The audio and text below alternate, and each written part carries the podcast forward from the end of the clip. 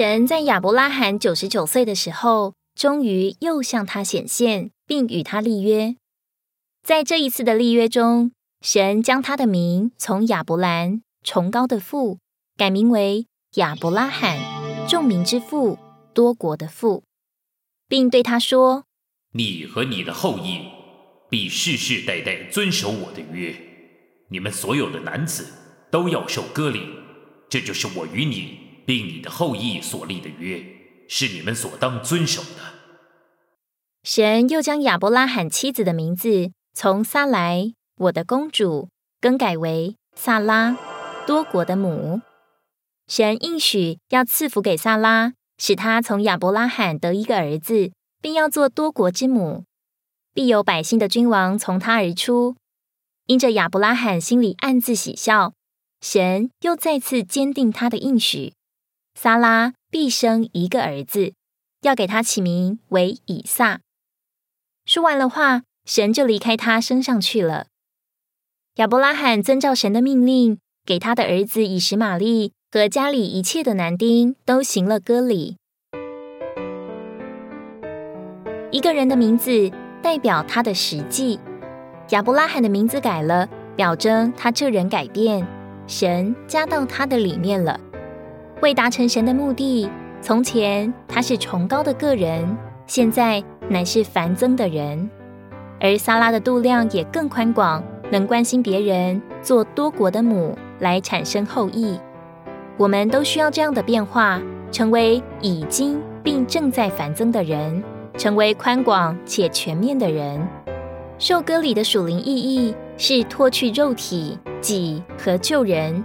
也就是对付天然的能力。照新约来看，割礼乃是与基督一同钉十字架，并一同埋葬。当我们愿意这样对付己和肉体，就有路让神进来，生出以撒。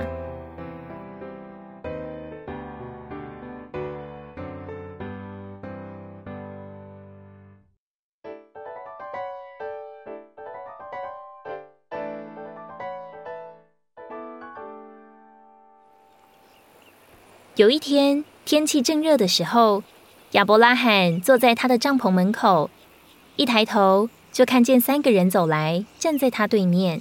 他立刻跑去迎接，请他们留下，又为他们预备洗脚水，并以丰盛的食物来款待他们。这三个人，其中一位是主，是耶和华；另两位是天使。三个人中有一位对亚伯拉罕说：“到明年这时候。”我必要回到你这里，你的妻子萨拉必生一个儿子。萨拉在帐篷门口听见这话，就暗笑。这时，耶和华对亚伯拉罕说：“萨拉为什么暗笑？耶和华岂有难成的事吗？”亚伯拉罕对神的经历可分为四段。在第一段蒙召的经历中，神向他显现为荣耀的神。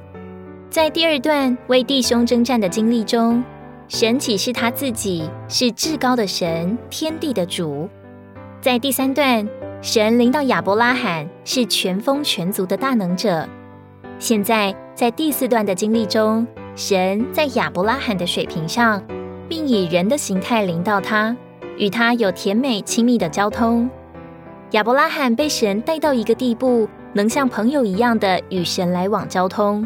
因此，神以亚伯拉罕为他的朋友。我们都需要经历神到这样的程度。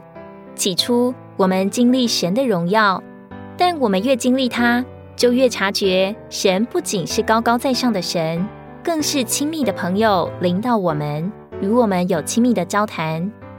在日常生活中，不论何时何处，我们都可以亲近他，享受他，将心意向他倾吐。更可以借着定时向神的祷告，如同亚伯拉罕接待神那样，与神有最亲密甜美的交通，甚至听见神向我们倾吐他的秘密。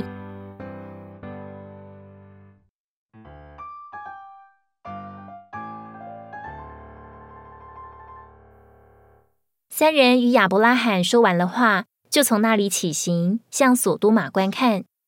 亚伯拉罕也与他们同行，要送他们一程。这时，耶和华说：“我所要做的事，岂可瞒着亚伯拉罕啊？于是神向亚伯拉罕道出，因为听闻索多玛和俄摩拉的罪恶甚重，神要下去查看他们所行的。神把他的秘密透露给亚伯拉罕了。亚伯拉罕在神面前知道了人所不能知道的旨意。当然，亚伯拉罕也知道，在那个罪恶之地还住着他心里所挂念的侄儿罗德。于是，在这里我们看见亚伯拉罕向着神有一种挑战性的祷告。他问神：“假如那城里有五十个异人，你还剿灭那地方吗？不为城里这五十个异人饶恕其中的人吗？”当神向亚伯拉罕启示他的心愿后，亚伯拉罕立刻领会了神的意思，所以他和神之间有一段很长的交谈。在这交谈中，亚伯拉罕求神为着索多玛城中的艺人不毁灭这城，即使双方都没有提到罗德的名字，但他们是亲密的朋友，彼此懂得对方所说的。神纪念亚伯拉罕的代求，并答应了他的代祷。当神的毁灭到了罗德所在之城时，就将罗德从倾覆之中救出来。